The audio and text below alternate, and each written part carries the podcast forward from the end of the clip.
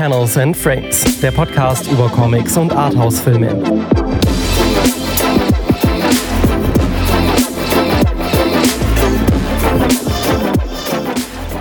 Hallo und herzlich willkommen zurück bei Panels and Frames, eurem Lieblingspodcast für Arthouse-Filme und Comics. Mein Name heißt Johannes. mein Name ist Luca. Und wir heißen euch herzlich willkommen. Sehr schön, dass ihr auch heute wieder eingeschaltet habt. Wir sind heute wieder an der Reihe mit einem Film, den wir euch vorstellen. Wir haben ja in der letzten Folge über den Comic gesprochen. Dazu möchte ich noch gerne sagen, hat mir sehr gut gefallen, hat auch meinen Eltern tatsächlich sehr gut gefallen. Die haben die Folge gehört und haben mich dann auch gleich danach gefragt, wo sie diesen Comic lesen können. Wir haben über 8 Billion Genies geredet, ein wahnsinns verrückter Sci-Fi gesellschaftskritischer äh, Comic.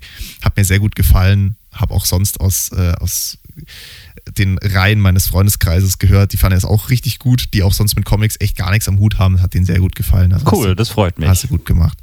Supi. So, heute ist wieder ein Film dran, wie schon gesagt. Wir sprechen heute über den mh, tatsächlich neuesten Film hier bei Panels and Frames. Der ist tatsächlich nur eineinhalb Jahre alt, stand jetzt. Das ist ein Film aus dem Jahr 2022. Es ist eine schwarze Komödie von Regisseur Ruben, von Regisseur Ruben Östlund. Und zwar Oh, sorry, uh, Triangle of Sadness. Triangle of Sadness, richtig. Das Dreieck der Traurigkeit könnte man meinen. Was, was es damit auf sich hat, da kommen wir später noch drauf zurück. Im Cast zu sehen: Harris Dickinson, Woody Harrelson, Iris Berben, die kennen vielleicht die ein oder anderen als äh, aus den ein also aus mehreren deutschen Komödien. Ich finde es aber witzig, wenn so, wenn so deutsche Schauspielerinnen und Schauspieler dann auf einmal in so internationalen Projekten zu sehen sind. Und äh, Charles Dean äh, spielt auch noch mit. Der Film hatte seine Premiere auf den Filmfestspielen in Cannes im Jahr 2022. Da hat er auch die Goldene Palme gewonnen. Und bei den Oscars 2023 war er unter anderem nominiert für den besten Film, für das beste originale Drehbuch und für den besten Regisseur. Also schon, äh, ja, sehr nennenswert, würde ich sagen. Jetzt äh, würde ich aber eigentlich mal, jetzt würde ich aber direkt in die Story reinspringen und kurz mal drüber reden, um was es denn eigentlich geht. Boah, ich wusste gar nicht, dass er für einen Oscar nominiert wurde. Ja, ja. Also ich muss sagen, ich bin komplett blind reingegangen, weil Ja. ich habe damals, wie du sagst, der ist ja noch sehr jung, der Film. Ja. Und ich habe damals mitbekommen, dass da jeder drin gesessen ist, aber ich selber weiß ich nicht. Ich war so, ja, wenn den jeder gucken will, dann muss ich da eigentlich auch mit, aber dann hat es sich einfach nie ergeben. Deswegen war ich jetzt sehr gespannt. Ich habe legit gar nichts über diesen Film gewusst. Also in dem Film folgt man Carl. Kennst du, kennst du dieses Meme mit Rick? Carl? Mit Rick, Grimes von Walking Dead. Ach so, wie er Carl. Wie er immer Carl ruft, Ach genau. so, ja, ja, ja, Deswegen, doch. das hat für mich den Namen so ruiniert. Also Carl Ja. und äh, Jaja hieß sie. Mhm. Jaja, das sind beide Models oder besser gesagt Influencer. Er ist Model, sie ist Influencerin, ja. Okay. Ist sie nicht auch auf dem Laufsteg gewesen oder habe ich sie nur verwechselt dann? Hm, Bin ich mir jetzt nicht sicher. Also die, die beiden haben sau viel Geld. Die Ist ja sind- wurscht, ja. er Auf jeden Fall. Also die beiden, die führen eine Beziehung, die, jetzt würde ich mal sagen, ihre Reibungspunkte hat. Ein bisschen. Also wird eine, gibt so die ein oder andere kleine Zankerei vielleicht so Ja. am Anfang des Films. Und die beiden entschließen sich oder besser gesagt werden eingeladen dazu, weil sie halt Influencer sind und alles in den Arsch geschoben kriegen, sorry, Ist äh, dass sie auf einer Yacht eingeladen werden, wo sie dann halt so ein bisschen Fotos schießen können für ihre Insta-Reels und TikTok-Accounts und was weiß ich nicht alles, was die, was die heutige Jugend heute benutzt. Und ja, da auf dieser Yacht, da, ja, da treiben sich so diverse Gestalten herum, die unterschiedlicher nicht sein können. Also würde sagen, ist ein bunt gemischter Haufen aus reichen Schnöseln, muss man dabei betonen. Und ja, also man könnte sagen, das ist eine Kreuzfahrt, auf, an die sich auf jeden Fall alle erinnern werden. ja, ja. Und also ich könnte jetzt noch mehr ins Detail gehen, aber ich finde, da kann man schon sehr viel vorwegnehmen eigentlich, weil ich habe, wie gesagt, ich habe gar nichts gewusst über den Verlauf. Also wenn ich jetzt so grob, ohne Spoiler jetzt, das so zusammenfassen könnte, würde ich sagen, es ist ein Film über Wohlstand, Geschlechterrollen, Schere zwischen Arm und Reich, Ja. dann Kapitalismus und Sozialismus, Patriarchat und Matriarchat und Liebe, Eifersucht und fester und flüssiger Stuhlgang, I guess. Wa- Was hat's denn damit auf sich, fragt ihr euch. Hm. Ja, also ja, da kommen wir noch drauf zurück. Genau, aber das ist so grob, würde ich jetzt mal sagen. Also das ist jetzt natürlich die gröbste Zusammenfassung, die Ja. es, glaube ich, gibt auf dem Papier, aber nur so kann ich halt, nur so kann man halt Sachen nicht vorwegnehmen. Ja, so. genau, genau. Aber es, es ist auf jeden Fall so grob fokussiert an Karl und Jaja, wobei ich finde, sie verschwinden für einen großen Teil des Films einfach komplett aus dem Film. es, es wechselt immer so ein bisschen die, die, die Hauptfiguren, das stimmt, ja. Also der, also der Film ist aufgebaut ja in drei Kapitel. Und im ersten Kapitel, das heißt ja auch Karl und Jaja, wo man die beiden kennenlernt. Das stimmt, ja. und, ähm, die sind aber eben nicht in allen Kapiteln gleichermaßen präsent oder gleichermaßen wichtig. Das wechselt dann gern. Und vor allem im letzten Kapitel zum Beispiel kommt dann eine Figur äh, als Hauptfigur vor, die bis dahin eigentlich nur eine ganz kleine Figur war. Fand ich ganz interessant gelöst. Und genau, wie es Luca schon gesagt hat, das ist eine, man könnte es so sagen, ein bisschen sagen, so eine Eat the Rich Nummer. Also, das ist ja so eine Bezeichnung für Geschichten, äh, wo es eben darum geht, so die, die, die Reichen kriegen mal ein bisschen, bisschen auf die Fresse.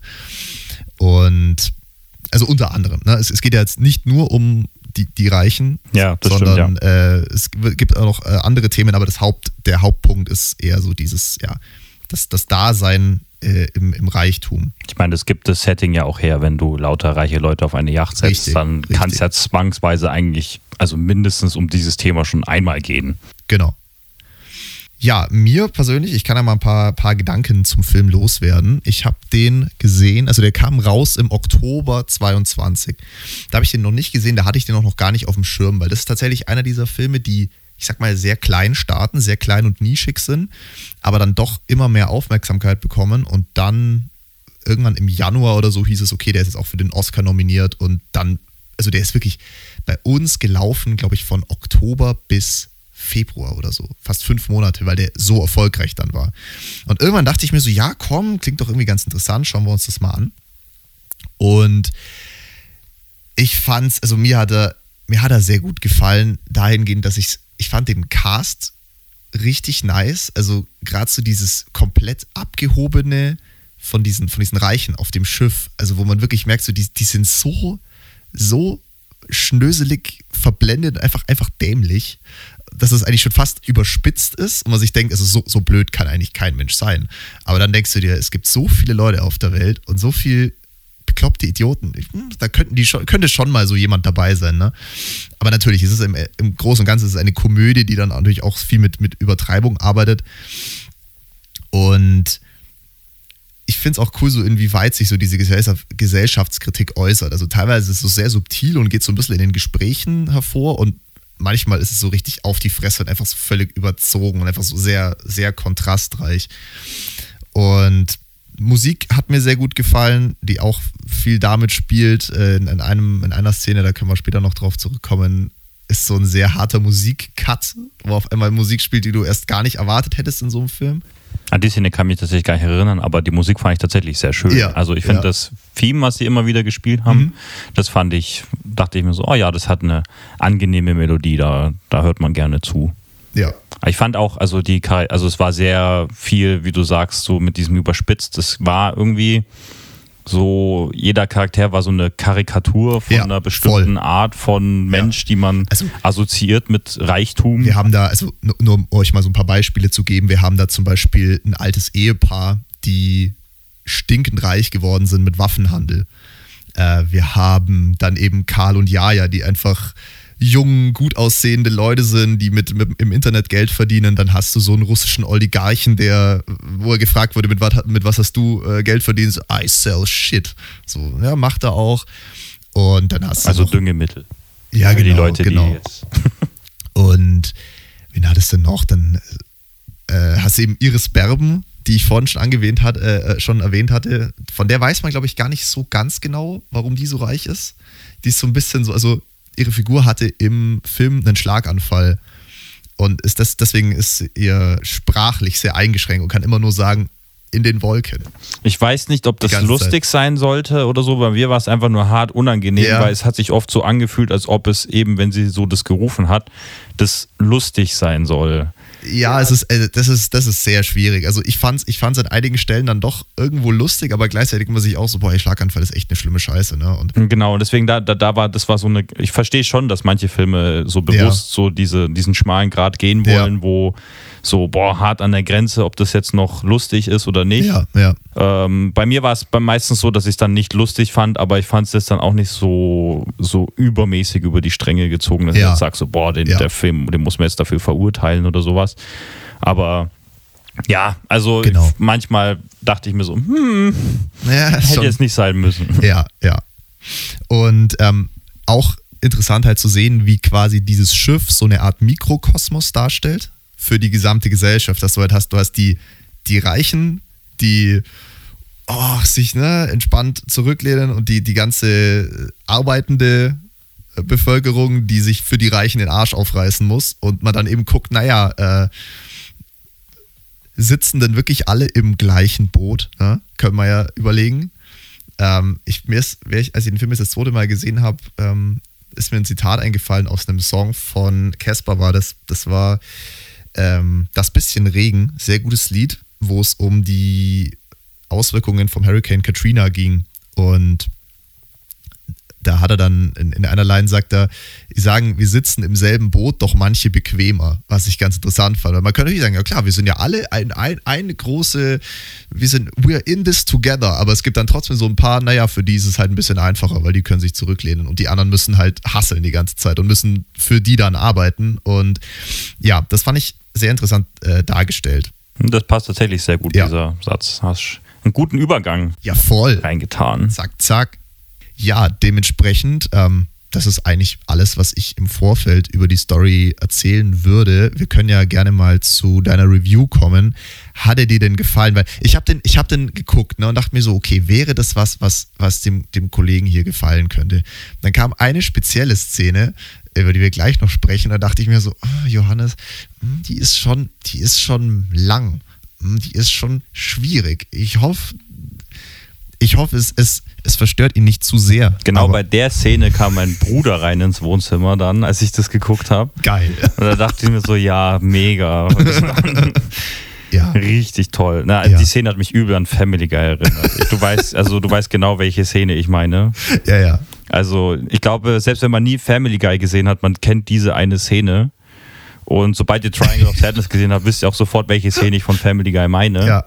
Also, ja, also die Szene war wirklich ein bisschen, also man, man da, keine Ahnung, mein Humor ist es nicht. Und dann denke ich mir irgendwann mal so, boah, findet man, selbst wenn das der Humor ist, findet man das dann jetzt immer noch lustig oder Ja. soll das dann gar nicht mehr lustig sein, sondern soll man sich dann schuldig dafür fühlen, dass man gelacht hat, weil es dann einfach wirklich Ja. so unfassbar lange geht, Ja, dass man irgendwann mal sagt, ja, okay, Moment mal, aber hm, vielleicht ist es ja doch ziemlich kacke, was da gerade passiert, ich hat- sprichwörtlich. Ich hatte diese Szene auch gar nicht so ähm, lang in Erinnerung, als ich den das erste Mal gesehen habe. Aber ja. Also so gefühlt ging das eine Stunde. Aber ja, also jetzt mal abseits von der Szene. Ja. Ähm, ich bin zwiegespalten. Mhm. Ich bin auch nicht so, ich muss aber sagen, ich bin sehr neutral, muss Mhm. ich sagen. Also ich würde mir tatsächlich wünschen, aber das war ja auch der Sinn, warum wir die Ja. Bewertung gemacht haben, dass Ja. wir das ein oder andere Extrem gehen. Ich bin nicht so emotional geladen, wie es bei anderen Filmen von dir war. Das, Weil- ist, sch- das ist schon mal gut. Genau, also ich, in dem Film war wenig, was mich begeistert hat, aber Ja. es war jetzt auch nichts, wo ich mir gesagt habe, oh, das ist ja richtig kacke und richtig schlecht.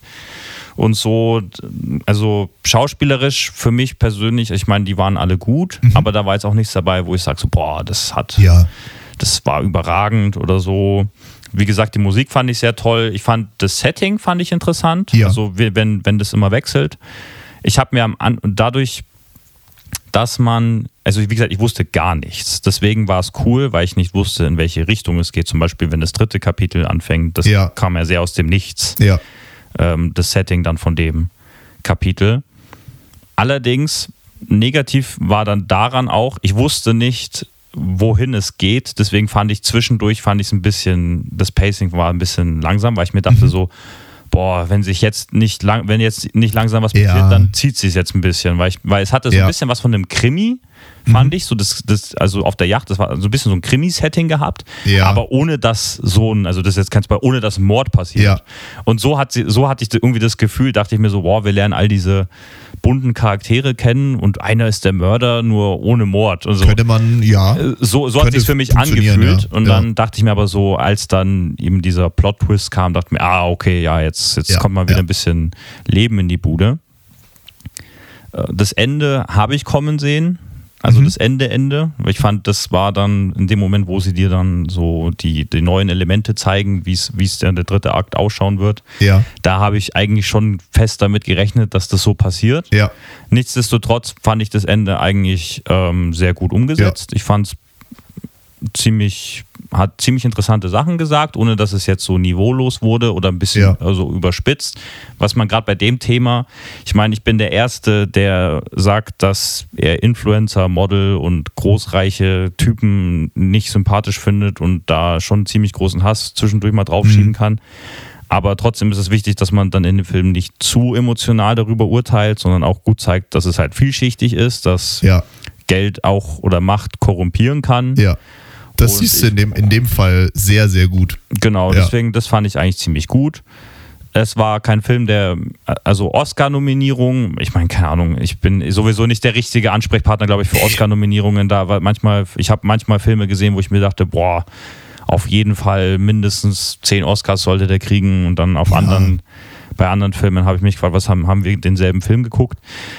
Aber an sich doch, also wir haben ja unser, wir haben es lange schon nicht mehr ausgesprochen, die beiden Optionen, die wir haben. Ja, also ich habe ja einmal, gib mir die größte Leinwand der Welt und dann würde ich mir nicht mal auf dem Klo angucken. Das passt gerade bei dem Film, glaube ich, so für, eine, für eine Szene sehr gut. Aber tatsächlich, dann gib mir dann doch lieber die größte Leinwand der Welt, weil den kann man, Ah, den kann man sich schon angucken. Auch Ja. wenn, auch wie gesagt, ich liebe ihn nicht.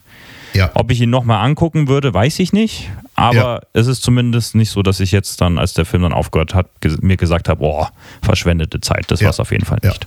Also zu dieser Oscar-Thematik ähm, muss ich auch noch sagen, also ich bin jetzt auch niemand, der sagt, okay, ein Oscar macht einen guten Film aus. Ähm, ich finde es halt schön mit den Oscars, wenn dadurch vor allem so eher kleinere Filme durch mehrere Oscar-Nominierungen mehr Aufmerksamkeit bekommen. Also zum Beispiel bei Everything Everywhere All at Once letztes Jahr. Das war ja auch so ein super nischiges Arthouse-Ding, wurde dann aber für mehrere Oscars nominiert. Äh, unter anderem bester Film war es ja auch, ne? Mhm. Und es war ja vor allem dann auch cool für die Schauspieler, dass Ja. sie ein bisschen so Repräsentation hatten, die Voll. chinesischen Schauspieler.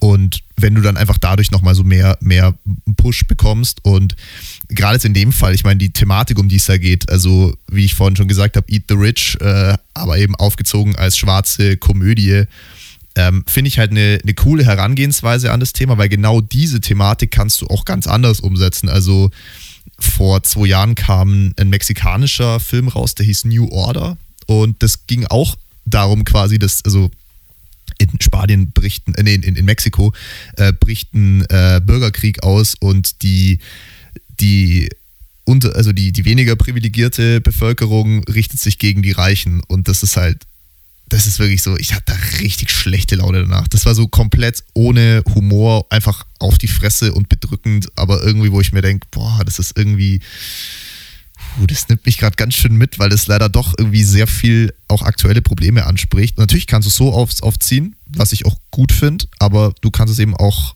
zum Augenzwinkern aufziehen. Und das hat mir jetzt in dem Fall bei Triangle of Sadness gut gefallen. Ein bisschen Ironie ist da allerdings dann schon auch dabei, wenn du einen Film machst darüber, über die reiche Elite, die Ja. denkt, sie sind besser als alle und dann sind genau die Leute dann bei der Oscar-Verleihung, werden von der reichen Elite der Filmindustrie dafür dann auch noch gelobt. Das ist eine Doppelmoral, da hör mal auf, du. Ja, hast du, hast du nicht ganz unrecht. Wir können ja noch kurz, bevor wir dann äh, übergehen in den Spoiler-Part, noch kurz äh, das Mysterium klären. Triangle of Sadness. What the fuck is the Triangle of Sadness? Ich habe ja immer überlegt, weil ich wusste so, dass es um, einen, um ein Schiff geht, äh, weil ich das halt auf dem Poster gesehen hatte und so. Und dann dachte ich mir so, aha, Triangle of Sadness, vielleicht so ein bisschen wie so Bermuda Triangle, dass die mit dem, mit dem Schiff fahren, die durchs Triangle of Sadness oder sowas. Ich dachte, das ist eine Sekte oder sowas. Könnte auch sein. Nee, das Triangle of Sadness ist, und da könnt ihr jetzt auch mal alle zusammen mitmachen, das ist, wenn ihr eure Stirn runzelt, das ist das, das Zorn, das Zornigkeits, Zornigkeit, gibt es das Wort?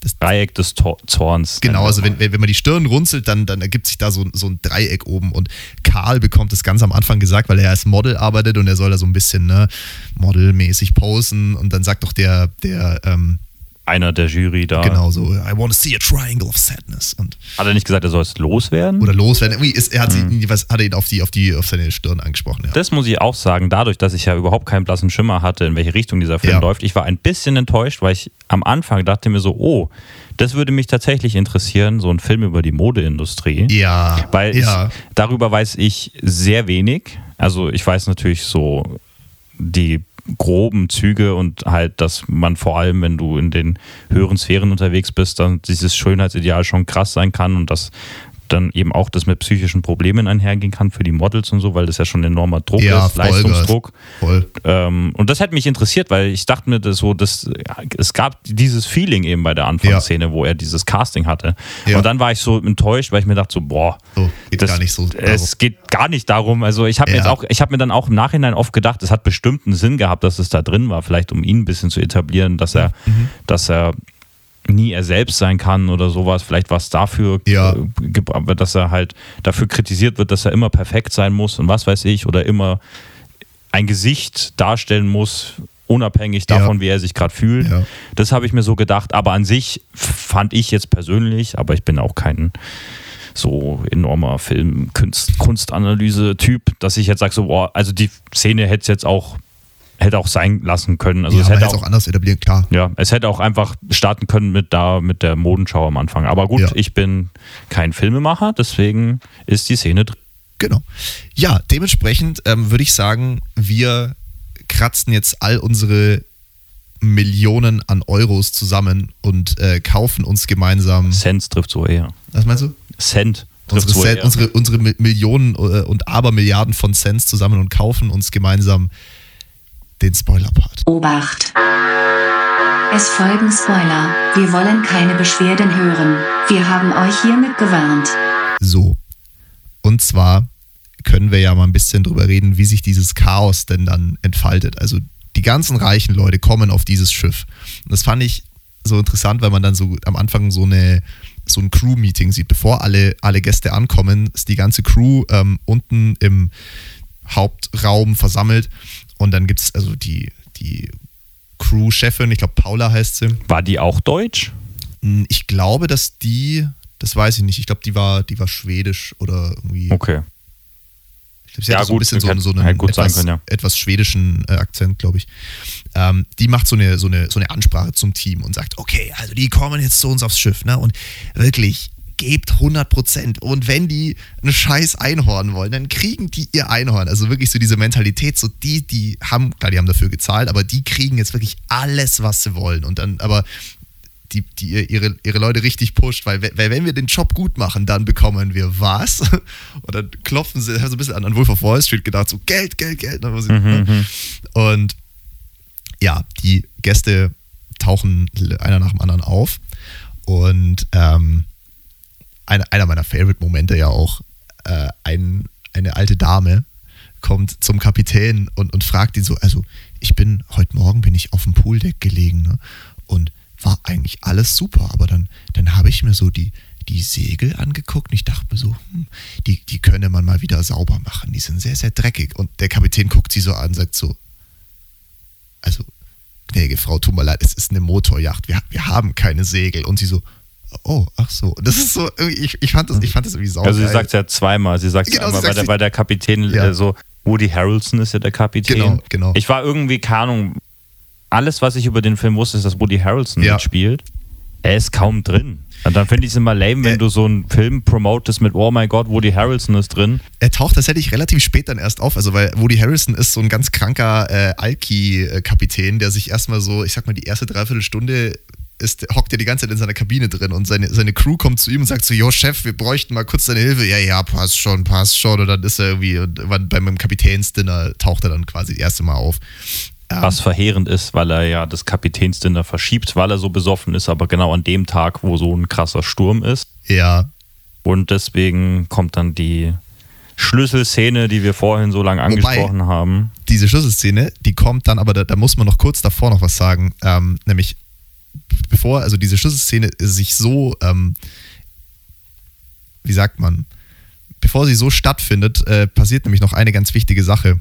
Einer der Gäste, die, so eine, auch eine ältere Dame, kommt ins Gespräch mit so einer, äh, von, mit einer Bedienung und sagt, ja, also, ne, das ist ja auch, sie müssen hier arbeiten, ne? Und wir, wir sind hier die, die, die Reichen. Und das, ich will das nicht, ich möchte, dass, dass heute sollen alle gleich sein.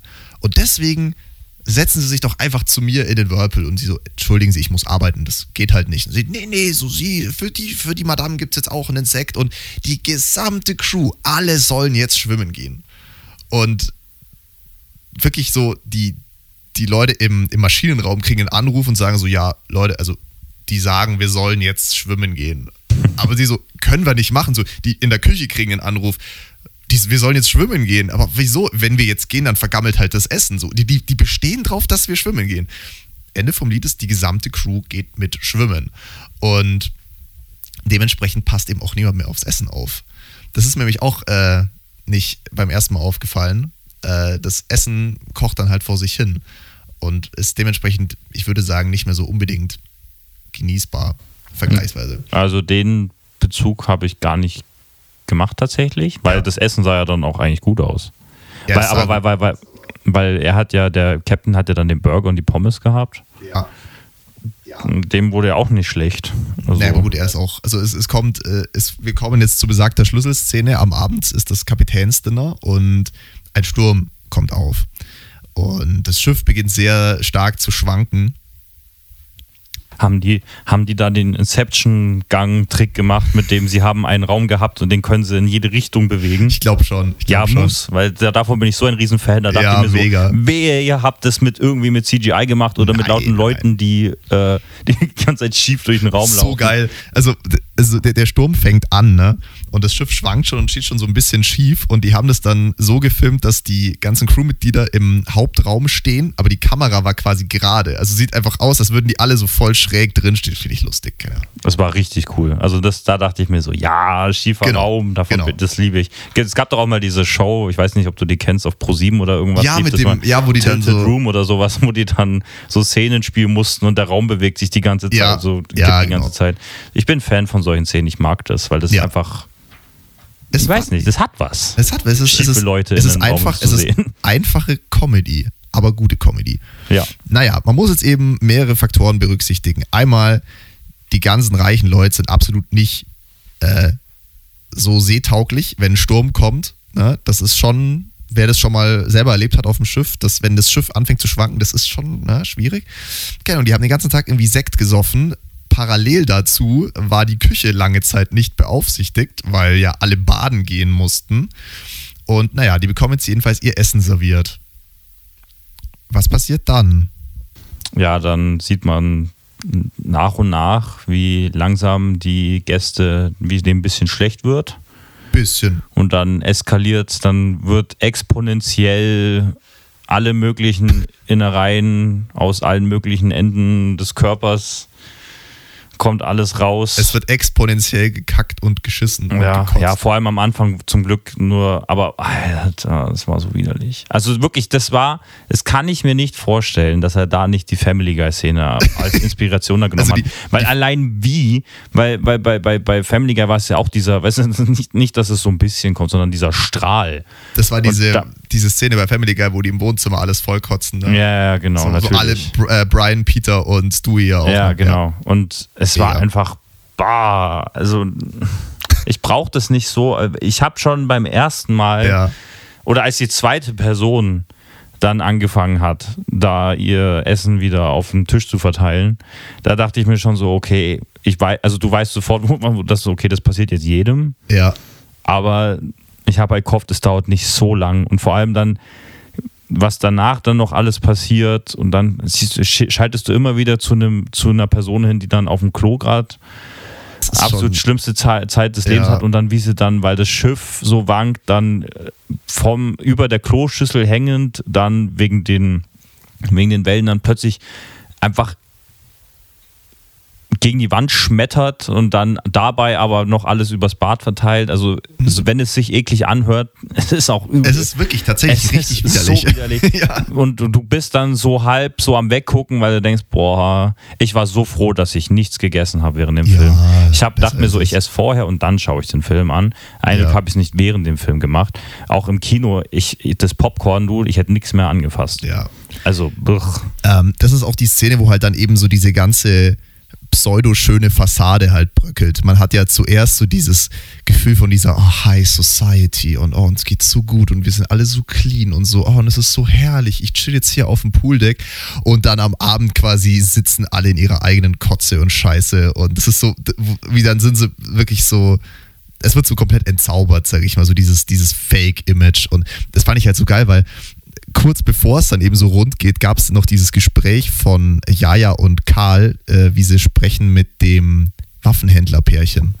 das, ja. fand ich, das fand ich eben so geil. Das, das wollte ich nämlich noch kurz ansprechen, wo man eben hier so ein bisschen diese, dieses diese Eat the Rich Nummer so noch vergleichsweise subtiler aufzieht.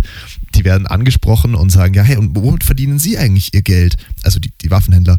Und sagen, sie, ähm, naja, also wir, wir verkaufen äh, Produkte. Und was machen Ihre Produkte, wird gefragt. Naja, äh, unsere Produkte werden auf der ganzen Welt zur Wahrung der Demokratie eingesetzt. Ja, klar, ne? Und dann, ja, stellen Handgranaten her und äh, ja, verkaufen die und sind damit steinreich geworden. Und dann erzählen sie nur so, ja, und das war wirklich auch nicht einfach das Geschäft. Und wir hatten sehr viele sehr, sehr schwierige Zeiten. Ne? Und, aber wir zwei haben zusammengehalten, wir haben das durchgestanden. Und du denkst auch so, ja, ihr zwei, die schwierigen Zeiten waren vor allem, als die UN Landminen verboten hat. Äh, Genau, genau. Und währenddessen, währenddessen werden irgendeinem, irgendeinem Soldaten im, in einem Kriegsgebiet beide Beine weggesprengt mit euren scheiß Handgranaten, ne? wenn man so überlegt. Aber nicht so schlimm, denn am Ende heben alle das Glas und trinken auf die Liebe, ne? Auf die Liebe. Also das, das fand ich irgendwie so dieses, dieses richtig widerliche, heuchlerische und dann direkt dazu der, der Cut und alle Flacken in ihrer Kotze drin. Ich fand Ja. das irgendwie, ja. Wobei ich muss sagen, die Yacht fand ich gar nicht so schön. Also, ja ich vor allem, ich weiß nicht, was es war, aber das Color Grading war irgendwie anders, sobald sie oben auf der Yacht waren. Ich weiß nicht, irgendwas Echt? hat mich da gestört. Das sah, fand ich nicht schön aus. Ich weiß nicht, ob das Absicht war, dass du Aber also du, du meinst, aber das Bild an sich, nicht die, nicht die Yacht, also. Ah, beides. Ich fand, die, ich Interior-mäßig. fand die Yacht, also der Speisesaal war schön Ja. und der Gang dachte ich mir so, das ist safe ein Hotel, das ist keine Yacht. ja. Und bei der, weil ich dachte mir so, die Yacht ist viel zu klein, dass da so ein großer Gang sein kann. Und Ja. wie gesagt, irgendwas war an den Farben, war so seltsam, wenn sie draußen waren. Ich meine, das ist jetzt ein Nitpick oder ich weiß nicht, ob das jetzt für mich persönlich einfach, ob ich gerade Weißt, spinne. weißt du das noch, was mit den Farben? Ja, Weißt zum du- Beispiel bei der Szene, wo Karl und Jaja zum ersten Mal am, auf dem Deck Mhm. liegen und sich sonnen und dann ist da der eine Boy, der sein T-Shirt auszieht und das So einer- und dann einer von Karl der dann Crew, das, ja. Genau, und dann Karl deswegen eifersüchtig wird. Irgendwas war da mit den Farben und es war, war safe bewusst. Ich meine, das war kein Fehler oder Ja. ich glaube nicht, dass mein Fernseher kaputt war in dem Moment. Aber ich weiß nicht, das hat, vielleicht war das, das das Ziel, weil ich fand, die sahen, das hat einfach alle richtig so, weiß nicht, das hat die nicht schön gemacht. Kann War ich mir vielleicht- vorstellen. War vielleicht Absicht davon, Ja. weil, aber es hat mich instant, weil ich dachte mir so, "Ugh, das schaut richtig also richtig leblos und richtig. Aber würde ja passen, irgendwie so ein Ja. bisschen, ne? So diese, diese, dieses Fake-Image, ne? Man, man fühlt sich nur irgendwie so, als wäre mal was Besseres, aber eigentlich sind alle Es, hat, es sah so aus, als ob die im Schatten sind, obwohl sie in der prallen Sonne sind. Deswegen hat es mich, glaube ich, gestört. Okay, krass. Das ist mir jetzt tatsächlich irgendwie gar nicht so aufgefallen. Aber äh, auf jeden Fall eine interessante Stylistic Choice. Also ich denke schon, dass das ähm, sehr bewusst ge gemacht wird. Wahrscheinlich war einfach nur mein Fernseher kaputt. Farbensetting. So, ich habe Ja. keine Ahnung, äh, Game of Thrones, du siehst einfach nichts. Ja, ja. Ja, während, äh, wir, wir können ja nochmal zur, zur Haupthandlung zurückfinden, während dann halt alles eskaliert und, äh, ne, ich glaube, der einzige Gast, dem nicht schlecht wird, ist dieser russische Oligarch, der dann beginnt mit dem Kapitän ein tiefgründiges Gespräch zu führen über Sozialismus und Kapitalismus und Kommunismus und, und äh, ja, der, der Kapitän, der das, der auch die ganze, die ganze Situation eigentlich immer noch relativ entspannt nimmt. Also der war mir insofern dann auch einfach in irgendeiner Form auch sympathisch. Klar, ich meine, wenn du denkst, du bist der Kapitän und besäufst dich den ganzen Tag und denkst so, okay, du bist, trägst ja die Verantwortung für das ganze Schiff. Aber als ihm das Essen serviert wird, ist er der Einzige, der eben einfach Burger mit Pommes hat und dann gucken ihn alle an. Also, ich finde so Fine Dining, finde ich irgendwie, ist nichts für mich. Und er halt so ganz bodenständig mit seinem, mit seinem Burger. Ähm, ja, jedenfalls im Morgengrauen beruhigt sich der Sturm wieder. Ne? Und es nähert sich ein zweites Schiff. Ein kleineres Schiff. Da war ich so, das hat, also ich musste dann, da musste ich lachen, Ja. weil ich mir dachte so, ja, natürlich komm, kommt jetzt sowas. Aber was kommt denn? Ah ja, Piraten. Piraten kommen, ja, sehr richtig. Kommt einfach Jack Sparrow. Und tatsächlich, wie diese Piraten eingeführt werden, ähm, wir haben ja gerade das, das Waffenhändlerpärchen angesprochen. Die stehen am Balkon. Ne? Das war der beste Joke. Das war, das war richtig funny. Also die, die, die, die stehen am, am Balkon, ne? beide wieder sich beruhigt von den, von den Strapazen des Sturms. Und du siehst eben, die, die Kamera filmt eben einmal von, von weit von außerhalb, eben von, von Bord des Piratenschiffs. Und äh, dann schneidet, wird wieder geschnitten zu dem, zu dem Pärchen. Und dann stehen sie so und auf einmal merkst du, wie irgendwas fliegt über die Reling. Und die, die Oma, die dreht sich so um und, und hebt so eine Handgranate auf. Och, Schatz, guck mal, ist es nicht eine von unseren Handgranaten so? Und dann halt Sch- Schiff von außerhalb, es gibt eine fette Explosion. Naja, erst eine kleine. Und das Es- war das, was mich verwirrt hat. Ja. du hast- Oh ja, stimmt, genau, es gibt eine du kleine hast, erst. Und ne? weil die Szene habe ich mir dann dreimal angeguckt, habe, weil ich es nicht verstanden habe. Ja. Weil, weil sie hält ihrem Mann die Handgranate hin Ja. und der checkt sofort, als er die Lesebrille aufzieht, was es dann ist. ja, ja. Und dann er so, oh nein! Und dann in dem Moment hast du so einen White Shot vom Boot und dann Ja. macht es nur so Puff. ja. Und Handgranaten sind ja keine Riesenexplosionen, die sind ja einfach nur so, so, so Splittergranaten. Das macht ja gibt einfach nur einen Knall und verteilt so Ja. mit kleine Metallstücke. Und dann dachte ich mir so, ah cool, realistische Handgranate. Und dann macht sie Puff. Und dann hörst du nur so ein bisschen Schreien, es brennt ein bisschen und plötzlich gibt es eine riesen Explosion. Ja. Und ich habe mir das, wo kam die jetzt denn her? Und keine Ahnung, zeig, zeigen sie nicht, erklären sie nicht. Nee. Aber dann dachte ich mir so, ja, vielleicht ein Tank angebrannt oder was das weiß ich. sein. Ja. Ich weiß nicht, wo der Tank bei so einer Yacht ist oder so. Auf jeden Ja. Fall die Riesenexplosion, die hat mich komplett, dachte mir, sind die jetzt da mit der Bazooka hin oder? die hat mich ein bisschen verwirrt. Deswegen Ja. habe ich mir das dreimal angeguckt, aber auch wegen der Mini-Explosion, weil die war schon lustig. Die war das also- war einfach ein unehrenhafter Tod für Ja, genau, unehrenhafte genau, für Menschen. die, für, die, für die ekligen Waffenhändler, genau. Und dann beginnt tatsächlich der dritte Teil, das dritte Kapitel. Also wir haben Pa- Part 1 war im Karl und Jaja, wo du die, beiden kennenlernst. Teil 2 war die Yacht. Und dann kommt Teil 3, Die Insel? die Insel. okay, ja, genau. hieß es die Insel? Boah. Genau, weil das Schiff sinkt natürlich bei, bei, so einer, bei so einer fetten Explosion.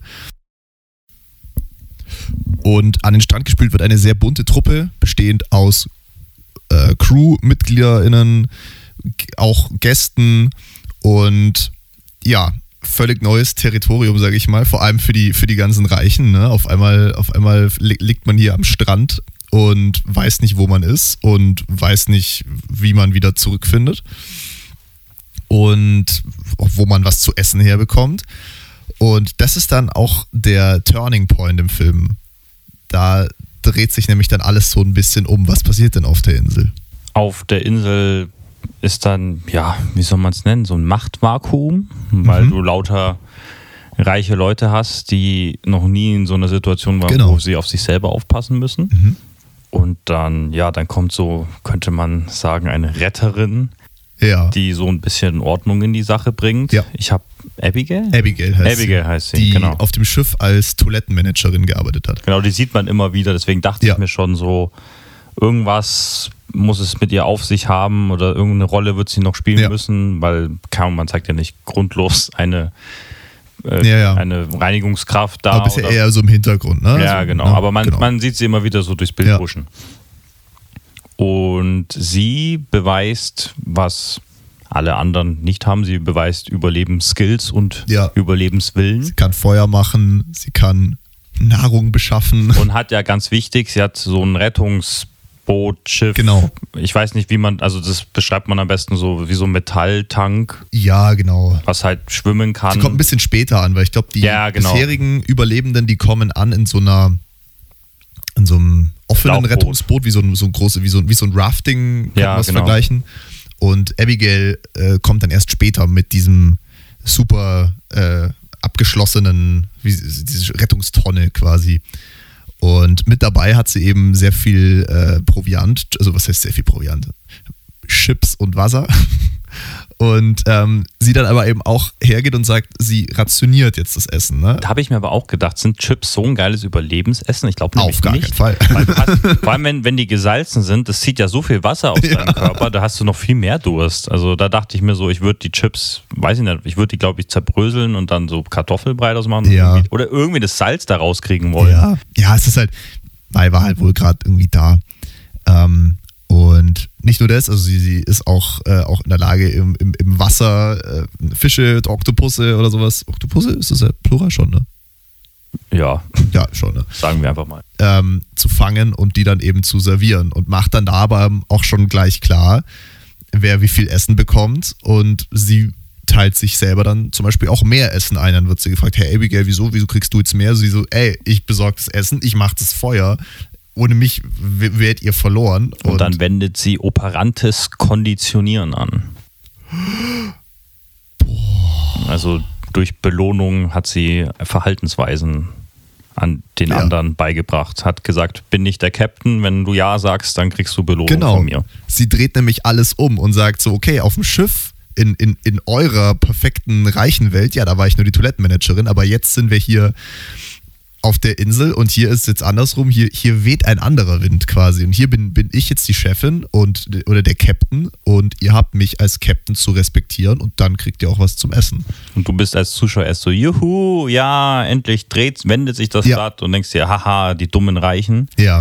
Und dann merkst du halt aber auch zum Beispiel der Mechaniker, der ist ja kein dummer Reicher gewesen und der wird dann trotzdem benachteiligt in vielen Situationen oder wird dann gleich behandelt wie die Reichen. Dann denkst du dir so, okay, ja, Ja, weil so du sie, merkst so halt, was ich vorhin gesagt habe, mit der Zeit, die Macht korrumpiert dann doch. genau, also alles, was Abigail macht, ist dann ja, ist doch nicht so, so nice. Also sie ist jetzt nicht die, nicht die, die tolle, also klar, auf der einen Seite re- rettet sie die Leute, aber man merkt so mit der Zeit, okay, sie, sie nutzt es dann auch so aus für sich. Und das Ding ist, dass sie eben in ihrer, in ihrer Rettungstonne, sie hat nicht nur Chips dabei, sie hat auch Pretzel Sticks. Achso, Salzstangen. Genau. Für die Deutschen. Genau. Und ähm, es ist so, sie hat halt wohl schon länger so ein bisschen, ich sag mal, ein Auge auf Karl geworfen, weil ich meine, der Karl ist schon ja, ein gut aussehender junger Mann. Und ähm, naja, am Ende des Tages äh, hält sie sich ihn quasi als Sexsklaven. Heißt, er muss zu ihr in die Tonne und ähm, dafür gibt es danach lecker Pretzel-Sticks für seine Freundin, die Jaja. Da haben wir eigentlich kaum drüber gesprochen, obwohl sie so ein wichtiger Teil vom Film sind, Karl und Jaja, über die beiden, was die beiden aber für eine weil sie halt auch haben. einfach, weil sie aber halt auch einfach in dem zweiten Kapitel jetzt nie, gar nicht mal so krass präsent Ja sind. gut, aber im ersten und dritten sind sie natürlich, weil Ja. zum Beispiel die, die ähm, Rechnungsstory haben wir gar nicht erzählt. Kann man ja, gut, es ist halt am Anfang die. aber es ist schon, ich finde, es war schon wichtig, weil das so, weil ich finde, am Anfang war ich so, oh ja, ja, du bist schon sehr manipul manipulativ Ja, und sehr toxisch. Und am Ende, ja gut, aber das ist auch, das ist auch, das, dieses Zugeben ist auch eine Masche. Kann man auch schon Ja, so. klar. Also ich weiß nicht, also du kann, man kann natürlich, und ich meine, ich will da jetzt nichts unterstellen, man kann dann natürlich sagen, oh ja, sie hat es eingesehen, aber umgekehrt ist es halt eben auch so, wie du die andere Person dann immer wieder zu dir kriegen kannst, indem du so kleine Sachen zugibst und Mhm. dann sagst du, oh ja, an sich sieht sie es ja ein, aber, aber dein Verhalten dann einfach nicht ändern. Deswegen, ich war am Anfang so, oh Mann, der arme Karl, weil er an sich ja schon recht hatte in der Situation, fand ich. Aber, und dann hat der Film, glaube ich, weiß nicht, ob das die Message von dem Film war, aber dann mit, mit zunehmender Länge vom Film, ja, ja, wird nicht besser. Das ist immer noch richtig toxisch, was die beiden da haben. Aber du merkst Ja. dann auch, ja, Karl ist auch kein Engel. Nee. Weil allein diese Szene mit dem, was ich vorhin angesprochen mit dem Deck, was ich fand, das war, sah so komisch aus, wie er dafür sorgt, dass einer gefeuert wird, weil er da mit Oberkörper frei Ja. da arbeitet und bloß weil ja, ja, hallo sagt zu ihm, Ja, ja, halt so, Das- guckst du den jetzt so an? dass er dann so. übel eifersüchtig wird, wo ich Ja. mir dachte so, boah, Larry. gar nicht cool. Und im ganzen dritten Akt finde ich, er ist übel das Opfer, also er ist übel scheiße in jeder Situation und stellt sich auch übel dämlich an. Und Er futtert ja mit Nelson auch die erste Packung Salzstangen alleine, ja, ohne also- an alle anderen zu denken. Wobei, also ich weiß nicht, ob du dafür eine Erklärung hast, aber da würde ich gerne, weil die Szene hat mich dann verwirrt, weil ich war, war dann auf so diesem Trip, wo ich mir dachte, okay, Karl wird mir immer unsympathischer Ja. und vielleicht will mir das der Film sagen, dass, weißt du, dass du am Anfang so eine ganz klare Szene zeigst, wo du denkst, oh mein Gott, der arme Karl, ja, ja, ist auf Ja. jeden Fall diejenige, die Ja. der Grund ist, warum die Beziehung toxisch ist. Und dann denkst du dir immer wieder so, oh nee, Karl macht jetzt auch richtig Kackzeug. Und dann ist aber die Szene mit dem, wo er sich verteidigen will und er, er gestikuliert, aber er gestikuliert jetzt nicht mal wild, sondern aber er macht einfach nur was mit den Händen und alle drei sind, alle drei von den Frauen, die halt unterwegs waren und gefischt haben, glaube ich, war es.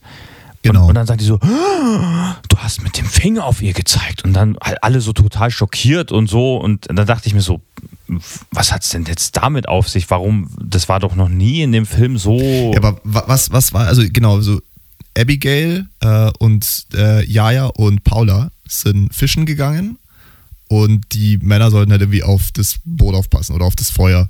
Wa- Was, was sagt Karl da nochmal? Ähm, Ja, weil, sie, weil, sie, weil sie verteidigen sich ja mit den Pretzel Sticks, weil sie haben gesagt, die Pretzel Sticks sind weg. Und dann sagt Abigail, hast du die gegessen? Und dann sagt Ja. er so, nein. Und dann geht da eben die Diskussion los. Ich weiß nicht mehr genau, was sie da reden. Und dann, dann fängt er eben an, mit seinen Händen zu argumentieren. Und dann, aber es, ich habe es nicht mal, also vielleicht habe ich es falsch in Erinnerung, aber ich habe es nicht mal so in Erinnerung, dass er krass angreifen wird. Ich fand, im Gegenteil, ich fand ihn immer sehr defensiv in der Diskussion. Und dann fängt er an, mit seinen Händen zu bewegen und plötzlich tun sie so, als ob er gerade das Schlimmste überhaupt gemacht hätte. Und dann war ich, das, das hat mich übel verwirrt, weil ich mir dachte, so, okay, jetzt bin ich mir nicht sicher, was jetzt. Ich habe mir bei der Ja. Szene, es war die einzige Szene, wo ich so unschlüssig war, wo ich dachte, okay, da finde ich jetzt keine Erklärung dafür. Weil bei allen anderen dachte ich mir so, selbst wenn ich es nicht richtig verstanden habe, Ja. aber dann habe ich zumindest für mich so eine kleine, so eine kleine Theorie, was es mit den Szenen Mhm. auf sich haben könnte. Aber da war ich so komplett unschlüssig, weil ich mir dachte so, warum ist es jetzt so schlimm, dass er mit der Hand sich bewegt hat? So, wollen Sie, war das, war das so, um zu zeigen, dass die Frauen jetzt so die Bosse sind, die, weil Karl war ja sehr klein dann, weil er wusste ja dann gar nicht mehr, was er machen soll. ich glaube, es ging in dem Fall eher so ein bisschen darum, dass er halt irgendwie im Gespräch mit Abigail sie halt immer noch so sieht, als, ey, was, was schaffst du mir jetzt irgendwie was an, weil äh, du bist doch eigentlich nur die äh, Klo-Managerin und äh, aber halt so, weißt du, wie ich meine? Das ist Mhm. halt so diese einfach irgendwie für ihn wohl immer noch, noch eben so die, das, das, um, das umgedrehte Machtverhältnis ist, dass er halt erst, er gehört zu den Reichen und das ist jetzt hier irgendwie die, die Abigail, die Toilettenmanagerin, die mir jetzt irgendwie was erklären will, obwohl es halt jetzt hier diese Werte in Anführungszeichen oder diese, diese Werte nicht mehr, nicht mehr gibt, weil jetzt sind wirklich alle gleich, alle sind Überlebende auf dieser Insel und jetzt muss halt jemand irgendwie schauen, dass man, dass man den Karren wieder aus dem Dreck zieht. Hm. Aber wie, glaub- also vielleicht habe ich es dann falsch in Erinnerung, weil ich fand sein Gestikulieren jetzt nicht so verwerflich. Also Ja, es war schon ein bisschen so, äh, was wirst du jetzt so, also so, nicht in dem Echt? Tonfall. fandest du? Okay. Ich, also, ich habe die Szene jetzt auch nicht mehr so genau im Kopf. Wir können aber mal kurz reingucken, oder? Okay. Bitte bleiben Sie dran. Ihre Lieblingsmoderatoren Luca und Johannes sind gleich wieder für Sie da. In der Zwischenzeit würden wir uns sehr über eine 5-Sterne-Bewertung auf dem Streamingdienst Ihrer Wahl freuen. So, da sind wir wieder. Wir haben uns die Szene nochmal angeguckt. Und genau, also basically ja, es geht darum, Karl hat's verkackt. Er hat nicht nur in der Nacht davor das Feuer ausgehen lassen und die Pretzel-Sticks mit seinem Kumpel Nelson reingefudet, ohne irgendwie daran zu denken, dass man als Team jetzt irgendwie versuchen sollte zu, äh, zu arbeiten und jetzt sich nicht irgendwie hier ekelig durchzuschnorren. Hauptsache, man kriegt seinen eigenen Arsch durch. Und Abigail stellt ihn zur Rede und sagt, okay, du hast das Feuer ausgehen lassen. Ja. Und er, er sich halt irgendwie versucht zu, zu rechtfertigen. Jetzt lass mich, lass mich jetzt mal sagen, das, und, ne, und, und lässt, lässt sie jetzt nicht, äh, er, er es irgendwie selber nicht eingestehen will. Das ist halt schon ein bisschen, wo ich denke, so, ja, siehst doch ein, dass du einen Scheiß gemacht hast. Also Larry, du. Ich verstehe, den Punkt verstehe ich schon, weil Ja. er hat auf jeden Fall was falsch gemacht. Aber ich finde, wa- was ich an der Szene so seltsam finde, ist, dass, dass sie so komplett dann auf seine Körpersprache abgehen. Und sie ist ja dann genauso. Weil sie sagt, oh, your body language is so aggressive. Und dann, während sie das aber sagt, fuchtelt sie selber mit den Händen so rum und sagt, lass es. Und dann macht sie so ein aggressiv, wirklich, ihr, Ja. ihre Körpersprache ist aggressiv gegen ihn Ja. finde ich. Und dann äh, deswegen, ich mich würde übel interessieren, muss ich mal, glaube ich, dann mal, mal nachgucken oder mir Ja. dann die Szene erklären lassen, weil vielleicht bin ich auch einfach selber immer so ein Gestikulierer, dass ich die Szene nicht nachvollziehen kann, Mhm. weil ich mir denke so, natürlich ist es nicht schön, aber ich fand, da, da geht es deutlich, weil, weil im Gegenteil, ich finde ihn die ganze Zeit, er sitzt da, er guckt nach unten und dann will er etwas sagen und ja, und er zeigt auf sie. Ja, aber er will sich halt rechtfertigen. Und Aber- so in einer Situation, wo er einfach sagen könnte, ja, okay, Leute, ich habe einen Scheiß gemacht. Aber ich meine, es ist ja auch so, vielleicht ist die Szene bewusst so überspitzt dargestellt. Kann ja gut sein. Auf jeden Fall, ja, wir haben die Szene nochmal geguckt. Ja, es, man man kann ja auch mal, man kann ja mal reingucken, ne? Es ist ja hier, jeder, jeder muss ja, muss ja gucken, ne? Dass, dass man hier auf dem Stand ist.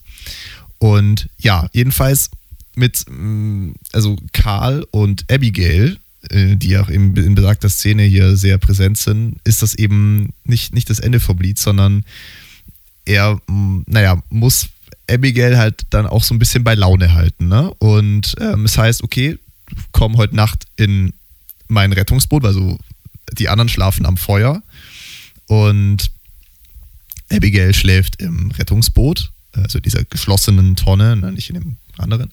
Und ja, holt dann immer mal Karl zu sich und dann soll er sie bei Laune halten. Und dann gibt es eine Packung Pretzel Sticks. Äh, ja, es ist natürlich äh, wild, ne? Weil ich meine, Jaja, Karl und Jaja sprechen ja davor noch und sie so, ihr macht nichts Sexuelles, ne? Aber äh, solange du dafür irgendwie was, was zum Essen bekommst. Höchstens eine Nackenmassage, sagt Ja, sie. genau, höchstens Nackenmassage, ne? Aber, aber macht so, ne, ich mache nichts Sexuelles, mache nichts Sexuelles. Und naja, ein paar äh, Minuten später liegen beide in der Tonne und ähm, ja, da geht's ja wild zur Sache da drin. Sieht man das beim ersten Mal Und schon? beim ersten Mal sieht man es, glaube ich, nicht, aber es gibt ja dann mal die Szene, wo er, glaube ich, bei ihr masturbiert. Ja, ja, also man sieht es schon irgendwann mal, aber man es wird immer, ich finde, man wird ziemlich lang im Dunkeln gehalten, was da wirklich drin passiert. Ja, man, man kann, kann sich's denken, man kann sich's denken, aber irgendwie, keine Ahnung. Da war dann so mein, meine letzte Resthoffnung an Karl, dass, ich dachte, es wäre auch ein interessanter Twist gewesen, dass so alle denken, sie tun's. Ja. Und ja, ja, dann übel Ja, ja. verständlicherweise und nachvollziehbar dann denkt, dass was ist. Ja. Und dabei passiert eigentlich gar nichts. Nee. Aber, Ja, es aber- wäre, es passiert dann halt dann doch das, womit dann jeder gerechnet hat, leider. Es wäre Ja. aber ein interessanter Twist gewesen, hätte ich gefunden. Weil das Ja. dann noch mal ein bisschen, aber Karl ist einfach, bestätigt dann das, was er halt den ganzen Film überzeigt, so je länger der Film dauert. Er ist einfach kacke. Ja, genau. Und der Film neigt sich damit dann auch langsam dem Ende der finalen Szene. Und zwar ähm, möchte Jaja dann ja aufbrechen, um mal ein bisschen so die Insel auszukundschaften, ob denn da vielleicht was sehen kann. Und gerade da, äh, sie sie klopft gerade an die, sie klopft gerade an die, an die Tonne äh, und äh, Karl macht ihr auf, so ja, so ich gehe jetzt mal da schnell über den Berg und guck mir das mal an. Und er noch so, soll ich mitkommen? Nee, nee, äh, passt schon. Und stattdessen geht Abigail mit. Und ich weiß nicht warum, aber ich wusste sofort, als sie gemeint hat, ja, ich gehe mal die Insel erkunden auf der anderen Seite. Ich wusste, dass auf der anderen Seite was ist. Also ich, Ja. ich, ich habe mir gedacht, so das würde zu dem Stil des Films passen, wenn oder so einfach so ironischerweise waren sie die ganze Zeit eigentlich schon da und sie haben Ja. so komplett so auf Wildnis getan und Überleben. Dabei waren sie eigentlich von der Zivilisation nicht mal, keine Ahnung, halbe Stunde entfernt zu Fuß. Das ist ein bisschen wie bei Swiss Army Man. Ja, Wo er dann genau, genau. durch, durch die Wildnis rennt und man denkt, er ist, er ist meilenweit weg von jedem menschlichen Leben, aber eigentlich war es einfach der, der Wald da hinterm Haus, so Ja. gefühlt. Und ich fand auch, also nochmal, um nochmal richtig reinzudrücken, wie kacke Karl eigentlich Ja. ist.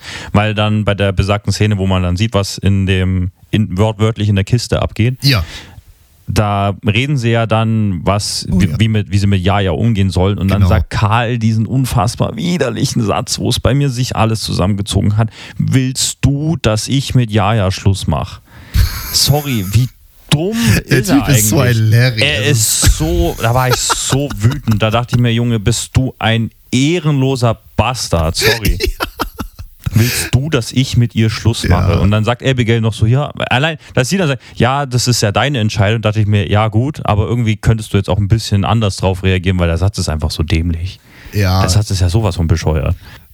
weil irgendwie, du, du merkst so irgendwie aus dieser, aus dieser Nummer, dass er quasi herhalten muss, wird dann irgendwie doch für ihn mehr. Ich hab, wie nennt man dieses Syndrom, dass du dich in deinen, deinen Entführer verliebst? Äh, Stockholm-Syndrom. Ja, vielleicht ist es ein bisschen sowas oder einfach wegen der Belohnung. Ja, oder er Dass er sagt, sagt so, oh, ich liebe dich, weil du hast Macht und du hast Essen. Und weil die, die anderen, die anderen Überlebenden, die, die judgen ihn halt auch schon so ein bisschen mal. Jetzt rennt er wieder zu der, zu der Abigail in die Tonne rein. Ne? Und dann hat er gesagt, ja, was, wenn wir einfach damit ganz offen umgehen und dann einfach, ja, und dann vielleicht mit wir beide. Und da, da kann ich auch mit Jaja Schluss machen. Und ich so, ach, Junge, Alter, das ist ah, schwierig. Naja. sehr, sehr unangenehm. Jedenfalls, Jaja bricht auf und Abigail begleitet sie. Und Abigail hat ihm noch gesagt so, nee, nee, du, Karl, ich gehe mit und dann kläre ich das schon. Ne? So ein bisschen, du auch denkst so, Alter, what the fuck. Naja, jedenfalls, Luca hat es ja gerade schon erwähnt, ähm, die Insel ist doch gar nicht so einsam, wie man denkt. Weil äh, während die beiden unterwegs sind, kommt nämlich auch so ein, so ein Souvenirhändler an den Strand, der, äh, der ich habe ihren Namen leider, also der Figur von Iris Berben äh, will er dann erstmal ein paar, paar Sonnenbrillen verkaufen. Man denkt sich schon, okay, wenn hier irgendwelche Souvenirleute rumrennen, dann muss es ja auch, naja, ne, noch mehr Menschen geben, die hier unterwegs sind. Und naja, Ende vom Lied ist, dass Jaja einen Eingang zu einem Luxusresort findet, auf der anderen Seite von der Insel. So ein Aufzug, der dann quasi irgendwo hochfährt und da ist dann irgendwann. Man sieht den Resort tatsächlich nie, aber man sieht halt diesen, diesen Aufzug, wo es halt hingeht. So ein bisschen so metaphorisch für das Tor in Back, back to Ja, back to ja. normal. Und jetzt ist halt eben der Punkt, naja, was würde jetzt passieren? Jetzt sind, jetzt, also man würde jetzt zum Beispiel durch den Aufzug wieder nach oben fahren. Naja, dann ist ja wieder alles so wie vorher. Und dann ist Abigail halt wieder die Toilettenmanagerin und ich bin reich und ich bin was Besseres als sie und äh, ja, ne? Und eigentlich wollen beide dann sofort hochfahren. Aber Abigail sagt, nee, jetzt warten wir noch. Lass uns mal noch diesen Moment kurz genießen. Ich muss eh noch kurz aufs Klo. Und Jaja sitzt noch halt am Strand und Abigail geht hinter einen Felsen, tut so, als würde sie aufs Klo gehen, nimmt aber einen Stein mit und nähert sich von hinten an Jaja, um sie halt von hinten mit dem Stein zu erschlagen. Und was sagt dann Jaja? Äh, irgendwas mit, du, wenn ich kann dir helfen, du könntest für mich arbeiten oder sowas Genau. in der Art. Also Jaja dreht sich nicht um, aber sie merkt wohl, was Abigail vorhat. Und ja, genau, bietet ihr eben das an. Und das ist aber wirklich, das sind die letzten zehn Sekunden vom Film. Du siehst da noch, noch Karl, wie er durch den Wald rennt, weil er wohl irgendwas ahnt. Und dann ist Fade to Black und dann ist Credits. Und ähm, ja, das Ende ist, äh, naja, man, man kann natürlich jetzt eben sagen, all die man, man, man hätte jetzt vielleicht meinen können, dass irgendwie Jaja oder die, die, anderen, die anderen reichen Leute irgendwie was aus der Situation jetzt vielleicht gelernt haben, zu sagen, okay, am Ende sind wir doch alle gleich. Und wenn es wirklich ums Überleben geht, so, ich meine, wir als reiche Leute sind selten in der Situation, dass wir ums Überleben kämpfen müssen. Aber jetzt hätten wir, jetzt haben wir einmal ums Überleben kämpfen müssen.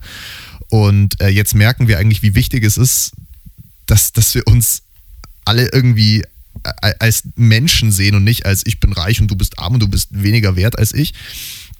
Dass wir einfach als Team zusammenarbeiten, um jetzt irgendwie aus dieser Situation rauszukommen. Und naja, leider ändert sich halt nicht viel. Und ähm, man denkt sich so, okay, fuck, die will mich jetzt äh, erschlagen vielleicht. Äh, hey, du, du kannst auch einfach für mich arbeiten. Lass es uns einfach so machen, dass wieder alles so ist wie davor. Und es ist dann so, ja, hab da wohl nichts dazugelernt. She fucked. Was meinst du? She dead dead. She dead. Übrigens, ähm, die Frage, ob denn, ob denn Jaja gestorben ist, ähm, in der Pressekonferenz wurden das, äh, die Schauspielerinnen gefragt, also von Abigail und Jaja. Und Abigail hat, also die Schauspielerin von Abigail hat dann auch gemeint, so, ja, ja, die hat sie dann, also die hat schon, schon durchgezogen. Also, ja, hat dann Jaja erschlagen. Also ich meine, das wäre auch komplett. Du, du, man hält den Atem an, ja, in dem Moment, wo man merkt, ja, er redet jetzt. Ja. Weil, weil du dann, und das ist so, weil ich war wirklich dann so, "Oh, sie, Ja. sa sie sagt jetzt was. Und dann dachte ich mir so, uh, uh, kann sie es verhindern? Weil ich war wirklich in dem Moment so, oh, ich will jetzt nicht sehen, wie ein Gehirn zermatscht wird. ja, ich meine, gut, der Film ist jetzt nur ab 12 und dann hättest du solche Gores. Das habe ich nicht gewusst, wie es ab, ab FSK wusste ich nicht. Nee, nee, also ich meine, die, diese, diese Kacke-Nummer, das geht mit ab 12 schon klar, aber würdest du jetzt irgendwie zeigen, wie man ihr den äh, Schädel einschlägt und dann spritzt Ja, aber bei Indie-Filmen weiß man ja nie. Ich meine, Das ist- also, Aber das wäre dann schon. deswegen war ich dann so, Ja. oh Gott, bitte nicht. Und dann merke ich so, sie redet und dann war ich so, ja, bitte sag jetzt was Schlaues. Und dann sagt sie dann und ich so, oh mein Gott, du Ja. voll, Vollidiot. Bis halt, bis halt am Ende des Tages hast du nichts dazugelernt. Das ist irgendwie quasi, man hat jetzt Hauptsache, wir kommen jetzt wieder irgendwie in unser altes, gewohntes Leben zurück und dann können wir so weitermachen wie bisher. Ja. Es ist sad. Es ist sad. Aber ja. Aber meinst du, weil sie bringt ja ziemlich sicher ja ja um. Ja, ja, wurde ja Aber was bestätigt. meinst du, wie es dann weitergeht? Weil ich meine, ich meine, dadurch, dass dieser Cocobello-Verkäufer da ja. Ja, nur mit der Iris Berben heißt sie. also die Schauspielerin heißt Iris Berben. Ja, ja, genau. Okay. Also als dadurch, dass er nur sie trifft und sie nicht, sich nicht verständigen kann, Ja. weder mit ihm noch mit den anderen und ihm Ja. das erzählen kann, kann sie ja niemand sagen, dass auf der Insel Leben ist. ja. Meine Theorie wäre dann einfach, während, also Karl rennt dahin, Ja. aber ist nicht schnell genug. Und Abigail ist dann schon auf dem Rückweg und sagt einfach, ja, ja, er ist irgendwie umgekommen oder findet halt irgendwie einen Grund, dass er, dass er nicht, verm- also ja, ist dann die Frage, ob Karl dann das mit Abigail verbindet oder nicht. Ich glaube unmittelbar nicht, nur erst, wenn es dann länger dauert. Aber ich, ich meine, dass sie dann wieder auf ihre Seite der Insel zurückkommen und so tun, als ob nichts, also vor allem Abigail so tut, als ob nichts gewesen ist. Achso, dass quasi Abigail noch weiterhin versucht, so dieses Diese Society so diese, zu behalten. ihre Society so weiterhin Genau. aufrechtzuerhalten. Weil das war, weil ich habe mich gar nicht, mir gar Mhm. Nicht groß die. Frage gestellt, ob sie, ob Jaya stirbt oder nicht, weil ich mir Ja. dachte, also ganz ehrlich, der Film sagt ja ziemlich deutlich, dass sie sterben wird. Weil wenn Abigail schon so weit ist, dass sie mit diesem Psychokiller-Blick einen Stein aufhebt, das war auch ein großer Stein. Ja. genau, also dann wird dieser Satz sie jetzt nicht umgestimmt haben von ihrem Unterfangen. Nee, da, vor allem, die würde jetzt auch nicht sagen, äh, oh, ich kann für dich arbeiten. Äh, ja, klar, mache ich, weil Ja, ich jetzt wieder also- voll Bock habe, wieder. das wird der Depp vom Dienst zu sein, haben, ne? ja. Und deswegen meine ich, deswegen habe ich mich eher gefragt, okay, wie würde es denn dann danach, nachdem sie Ja. sie umgebracht hat, weitergehen? Und ich glaube, das wäre so meine Theorie, dass Abigail gut dann eben sein. probiert, Ja, hey Karl, Jaja ist leider nicht mehr da, wir gehen jetzt aber wieder auf die andere Seite und tun so, als ob nichts gewesen ist. Ob Ja. das dann funktioniert, ist dann halt die Frage. also und dann, dann ist eben die Frage, man hat dann quasi zwei Societies auf der Insel, die, die Standard, die Reichen lassen sich am Arsch lecken in dem Resort Society und dann eben die Society von Abigail, genau. die umgedreht. Das wäre interessant. Das finde ich wirklich interessant. Die sich auch das Arsch lecken lässt. Die lässt sich vom Karl in dem Schiff richtig geil hier. Ja, äh, wilder Film. Ähm, und äh, ich habe natürlich noch ein paar Facts rausgesucht für Juhu. unsere Lieblingsrubrik.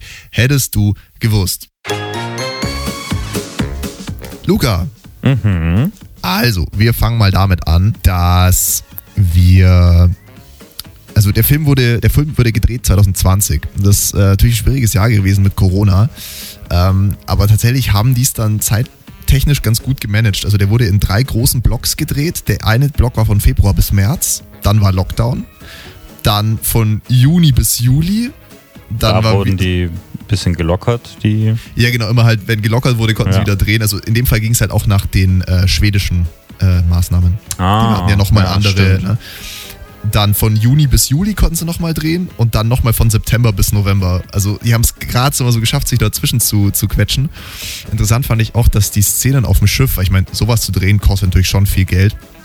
Und die wurden gerade so pünktlich vor dem Lockdown fertig. Also ein, einen Tag später wäre wieder Lockdown gewesen und die Ketten konnten nicht mehr drehen und die haben es gerade noch einen Tag vorher geschafft, alle äh, Schiffsszenen abzudrehen.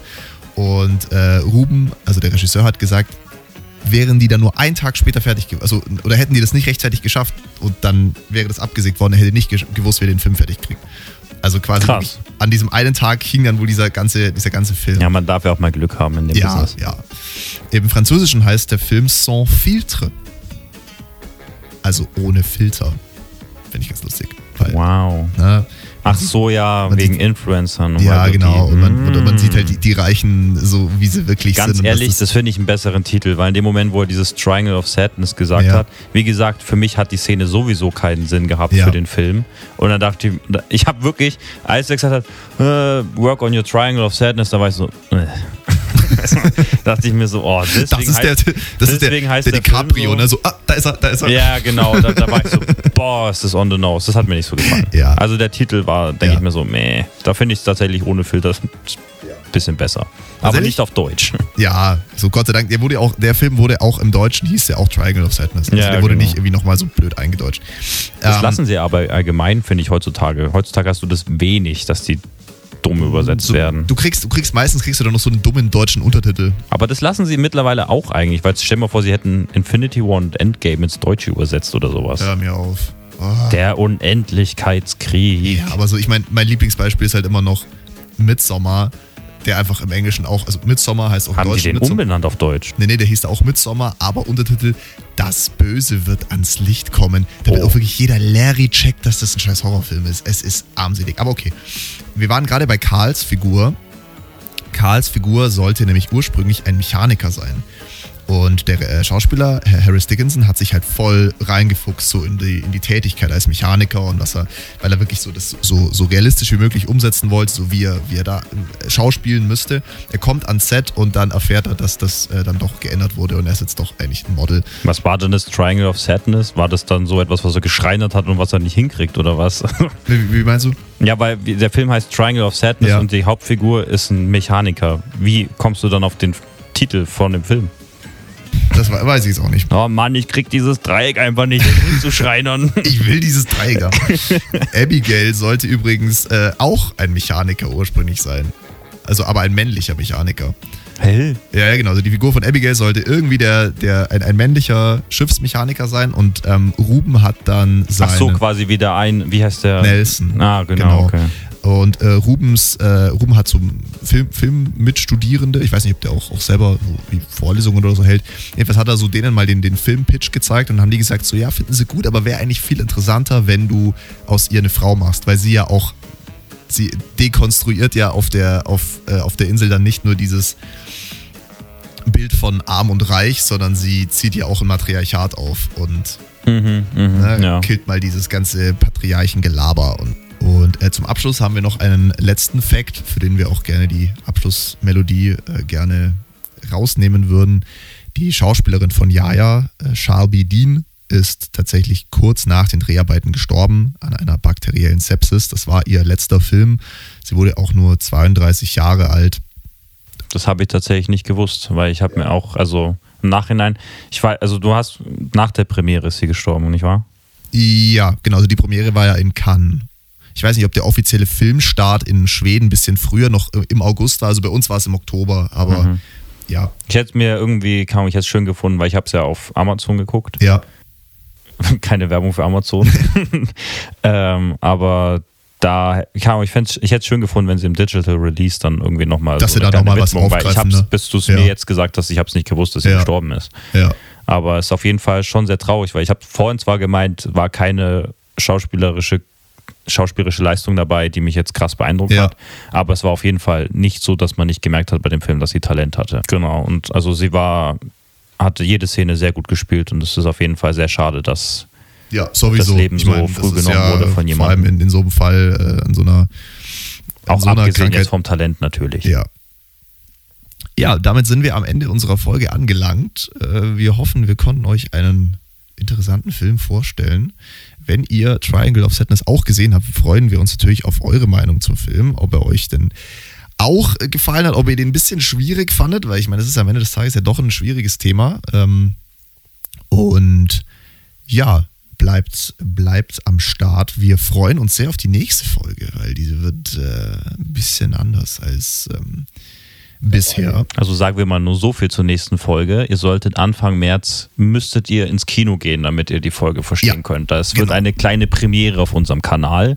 Ein Pflichtprogramm. Wir erfinden das Rad nicht neu damit, aber wir dachten uns, vielleicht interessiert euch das ja vielleicht, was wir eventuell über bestimmte Filme, die in den Kinos landen, denken. Genau, genau. Freut euch auf die Folge 12, die dann demnächst erscheinen wird.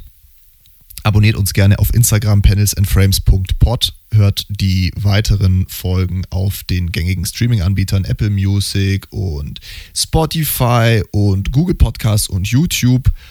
Und ja, uns bleibt nichts mehr weiter zu sagen als äh, haltet die Ohren steif und macht's gut. Bis bald. Ciao, ciao.